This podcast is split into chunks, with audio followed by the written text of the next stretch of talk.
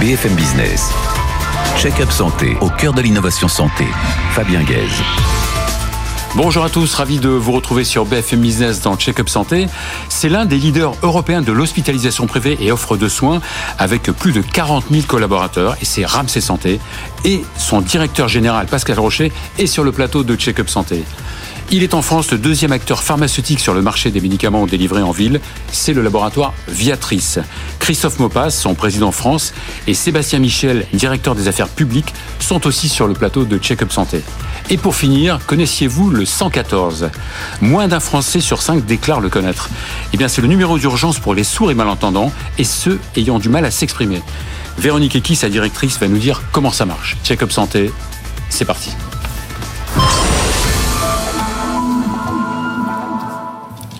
Pascal Rocher, bonjour. Bonjour. Alors, vous êtes bienvenu dans Check-up Santé, bien sûr. Vous êtes diplômé d'HEC. Euh, vous avez occupé des postes stratégiques chez AXA, puis Barclay. Et vous êtes, depuis une douzaine d'années, un peu comme Check-up Santé, une douzaine d'années, directeur général du groupe Ramsey Santé. Ramsey Santé, c'est un des, leaders euh, européens de l'hospitalisation privée et des soins primaires. Oui. Euh, Européen, ça veut dire quel pays? Alors, européen, nous sommes dans cinq pays, la France, la Suède, Norvège, Danemark et Italie, et on prend en charge 12 millions de patients dans 450 établissements de soins, dont 250 hôpitaux privés et cliniques. Donc quand on, quand on disait 40 000 euh, collaborateurs salariés, c'est euh, à l'échelle européenne C'est à l'échelle européenne, un peu moins de 30 000 en France, sans compter les 9 000 médecins libéraux avec lesquels nous travaillons en France. Donc j'imagine que beaucoup de patients passent, euh, passent chez vous. Beaucoup, effectivement. En France, par exemple, euh, un Français sur neuf qui a besoin d'une opération, que ce soit dans le public, le privé, peu importe, c'est effectivement chez nous. On prend en charge 35 000 patients chaque année atteints d'un cancer en France, etc., etc. Alors on le sait, vous avez été plus que présent pendant la crise euh, Covid. Mm-hmm. L'hospitalisation privée a été vraiment très présente. Est-ce que ça a changé des choses dans le dans l'esprit des Français? Alors oui, je crois d'abord que euh, oui, ça a changé des choses au-delà de l'épidémie du drame, de voir la complémentarité entre public et privé, voir que l'on a besoin de tous. Ramsey Santé en Ile-de-France, c'est près de 20% des patients pris en réanimation dans nos équipes. La PHP a fait a pris en charge 40%. Un travail main dans la main. C'est, je dirais également, un esprit euh, de confiance en partant des territoires de la part de l'État français une complémentarité, les mêmes droits, les mêmes devoirs. Et cet esprit, il faut qu'il perdure. Et on est un peu soucieux actuellement, d'ailleurs. On va, on va en reparler. Euh, pourtant, on a l'impression, hein, quand, quand euh, les Français ne savent pas, euh, doivent aller dans un service d'urgence, on a l'impression qu'ils privilégient l'hôpital public. C'est un manque de communication. C'est alors peut-être. oui, peut-être sont les services publics qui orientent, comme peut-être le SAMU qui oriente non, alors particulièrement l'hôpital public. Oui, plusieurs choses. Il y a 20 millions de Français qui passent dans les services d'urgence chaque année. C'était 10 millions il y a 20 ans. L'hospitalisation privée, c'est 120 services d'urgence, 31 pour être précis chez nous. Près d'un million de Français pris en charge dans nos services d'urgence, avec en moyenne un temps d'attente entre 20 et 22 minutes. Alors oui, parfois le SAMU peut euh, aller un peu plus vers l'hôpital public, mais je dirais au-delà de ces dans certaines zones, plutôt dans certaines plutôt dans certaines zones, mais au-delà de ces querelles finalement qui n'ont pas grande importance. Euh, voilà, on est là dans une mission de service public, on en est très fiers. Euh, pour tous les patients qui souffrent, comme vous le savez, d'une infection longue durée, le reste à charge est zéro euro. Donc on est là dans cette mission de service public, bien sûr. Donc il faut bien que les Français comprennent que c'est la même chose. Absolument, c'est exactement la même chose. Dans le public que dans, même, le, dans privé. oui, comme les accueils non programmés, on en a 13 euh, en France, plus de 200 000 euh, patients, qui en fait c'est une sorte de prise en charge intermédiaire entre la médecine générale de ville et le service d'urgence pour quelque chose de sérieux, mais de pas gravissime pour désengorger également les services d'urgence. Donc on est tous là, public, privé, peu importe le statut, pour prendre en charge nos concitoyens. On compte euh, quelques dizaines d'ailleurs de services d'urgence dans vos... On en compte 31 pour être précis. 31 mhm. en France.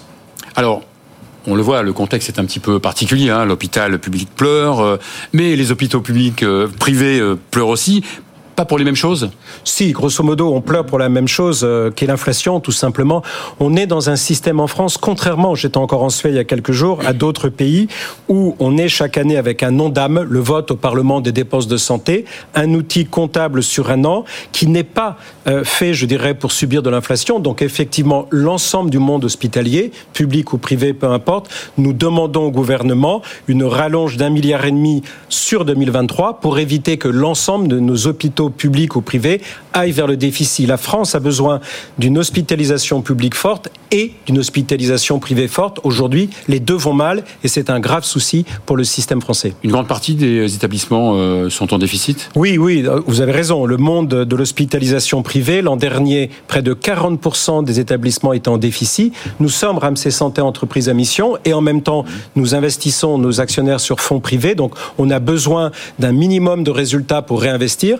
40% en 2023 des hôpitaux privés en France étaient en déficit. Si le gouvernement là ne nous aide pas, le monde hospitalier en 2024, 50% sera en déficit. Conséquence, fermeture de certains services, restructuration, moindre attractivité. On est dans ce cercle vicieux. Un cercle vicieux, pénurie de, médecins. Absolument, on est dans ce cercle vicieux, tous, je veux dire, euh, publics et privés confondus.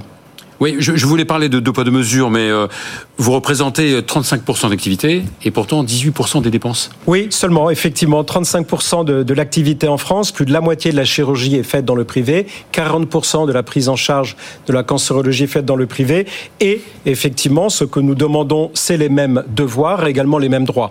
Nous sommes pour le même patient et la même pathologie moins rémunérés que le public depuis 2006, la tarification à l'activité. Un accouchement, par exemple, à l'hôpital privé, en moyenne, hors honoraire des médecins, en moyenne, nous sommes payés à peu près 28% de moins pour la même parturiente, la même femme qui va venir chez nous.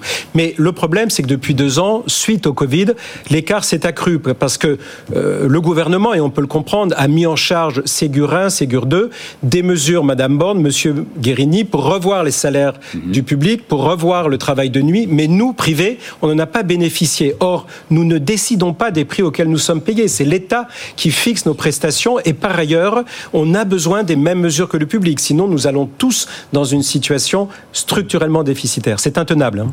C'est quand même possible de se maintenir à votre euh, au niveau d'excellence que, que vous avez pris. Donc, dans, vous êtes pris en étau en plus. Hein, Alors, euh. d'abord c'est notre rôle. On est là pour prendre en charge les patients. On n'est pas parfait. Euh, nous avons, pour ce qui nous concerne en France, tous nos hôpitaux à fin décembre étaient certifiés ou certifiés avec mention par la haute autorité de santé.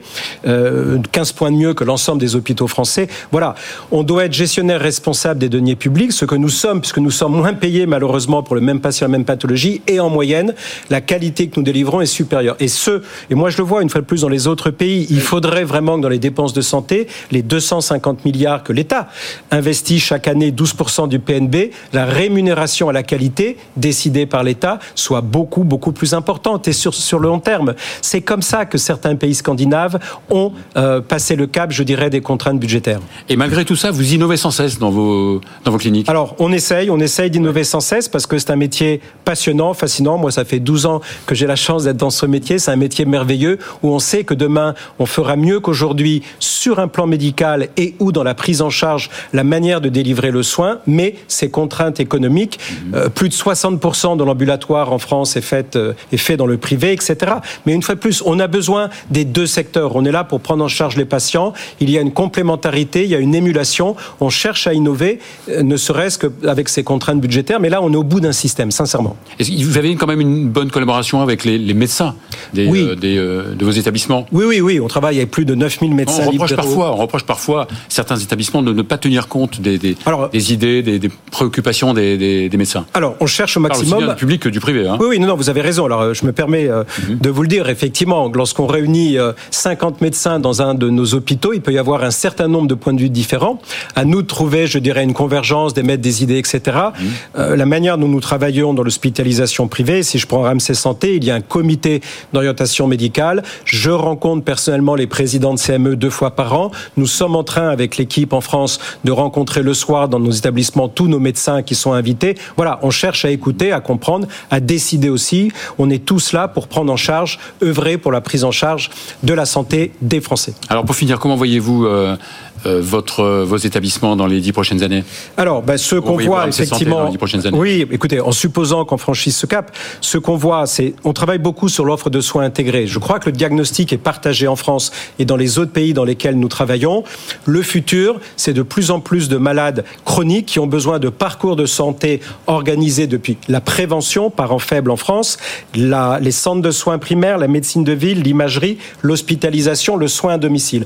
Nous travaillons sur cette chaîne Nous avons des centres de soins primaires, etc.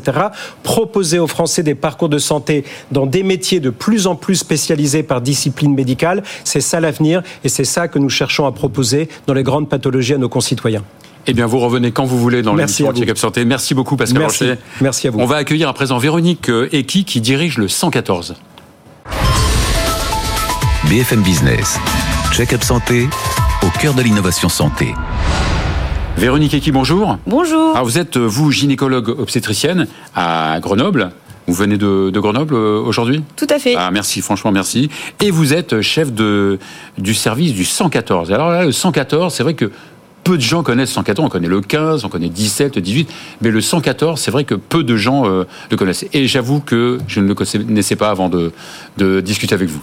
Très bien, ben, je vais vous expliquer ce qu'est le 114. Alors vous il existe pourtant depuis longtemps. Il existe depuis 2011, mhm. euh, donc ça fait 12 ans maintenant. 12 ans, mais enfin il a évolué avec le temps. Il a évolué. Donc c'est euh, le service public qui permet aux personnes qui ne peuvent pas téléphoner, donc les personnes sourdes, malentendantes, sourdes aveugles et aphasiques, mhm. de contacter le secours le 15, le 17 et le 18, puisque le SAMU, le 15, le 17, gendarmerie police et puis le 18, sapeurs-pompiers, ne sont accessibles que par téléphone.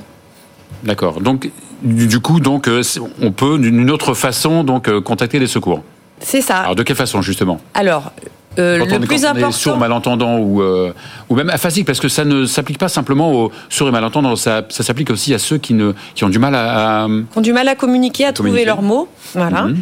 Donc, euh, c'est une application qu'on va pouvoir télécharger sur les stores des téléphones, ou alors il y a un site internet, et qui va permettre à ces personnes de communiquer en conversation totale. C'est-à-dire qu'on va utiliser la visio, qui permettra aux sourds de parler en langue des signes, qui est leur langue maternelle, avec un agent régulateur sourd. Mhm.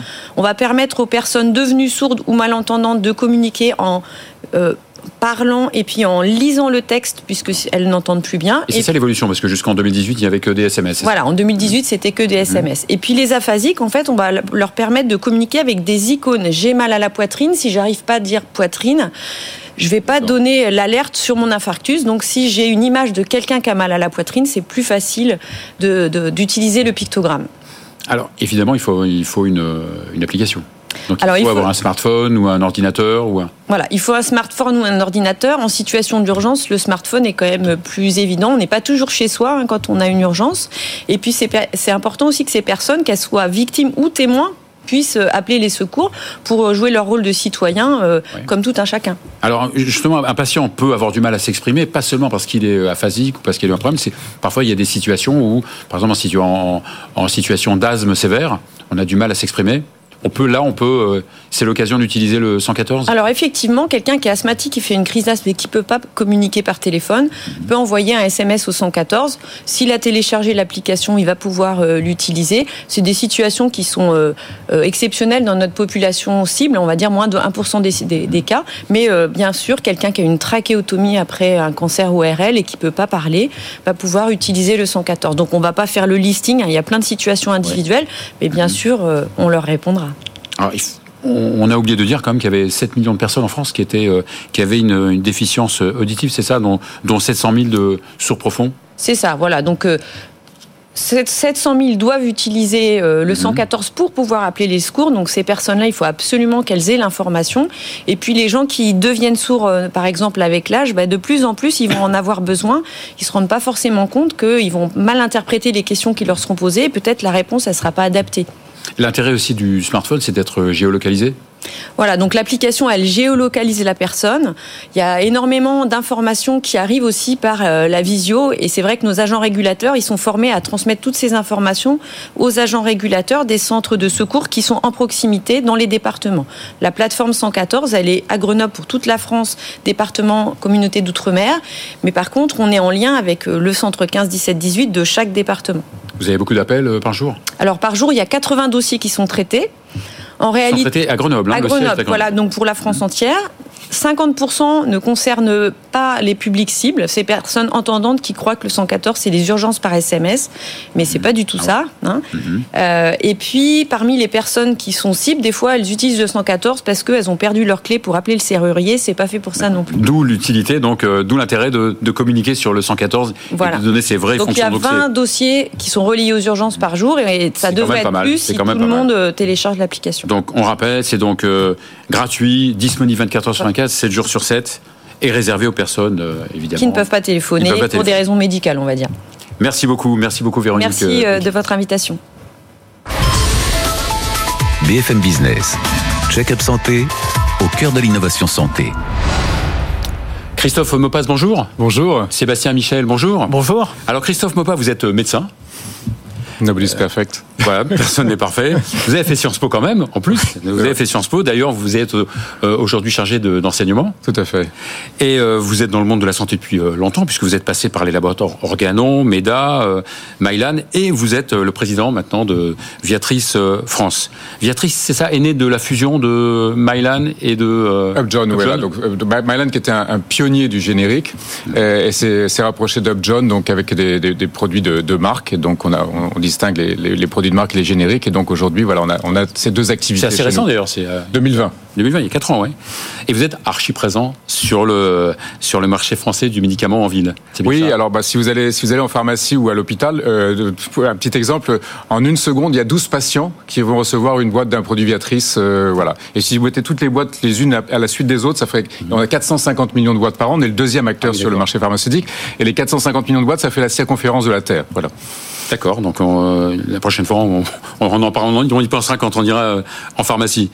euh, Sébastien Michel, vous, vous avez fait aussi Sciences Po? Grenoble. Hein? Sciences Po quand même. Vous êtes vice-président des affaires réglementaires du GEM. Le GEM, c'est le, un peu le syndicat des industriels du, euh, du générique? Oui, tout à fait. C'est une association qui regroupe la vingtaine de gros acteurs du médicament générique en France. Et vous êtes le, le patron des affaires publiques chez Viatrice.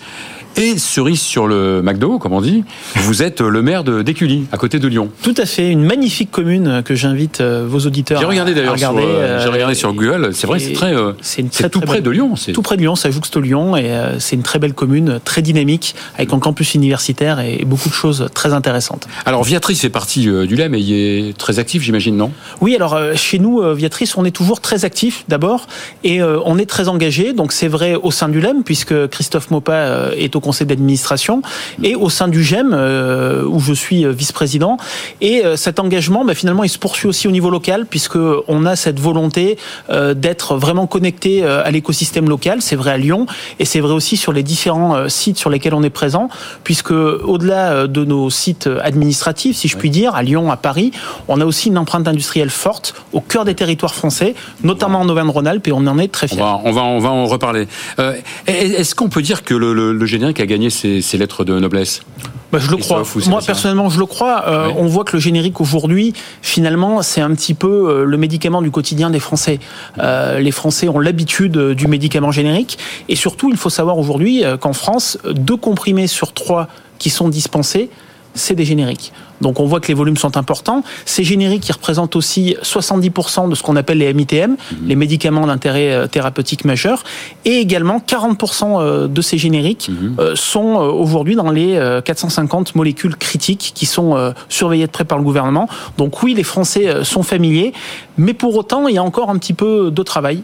Oui, je pars toujours du syndrome Astérix, hein, le Gaulois, rebelle, contre tout, etc. Il y a encore certaines réticences. Moi, je le vois, moi, à mon, euh, dans ma pratique. Vrai, vous Il y a encore parfois quelques réticences sur le. Oui, et il n'y a pas de raison parce que c'est vraiment le même produit. Euh, c'est voilà, c'est exactement le même produit. Beau le dire, mes patients, c'est la même chose. parfois, c'est même mieux parce que les packagings sont plus récents. On peut vous écrire dessus combien il faut en prendre le matin, le midi et le soir. Donc c'est même presque presque mieux. Mais en tout cas, le principe, c'est que c'est le même produit.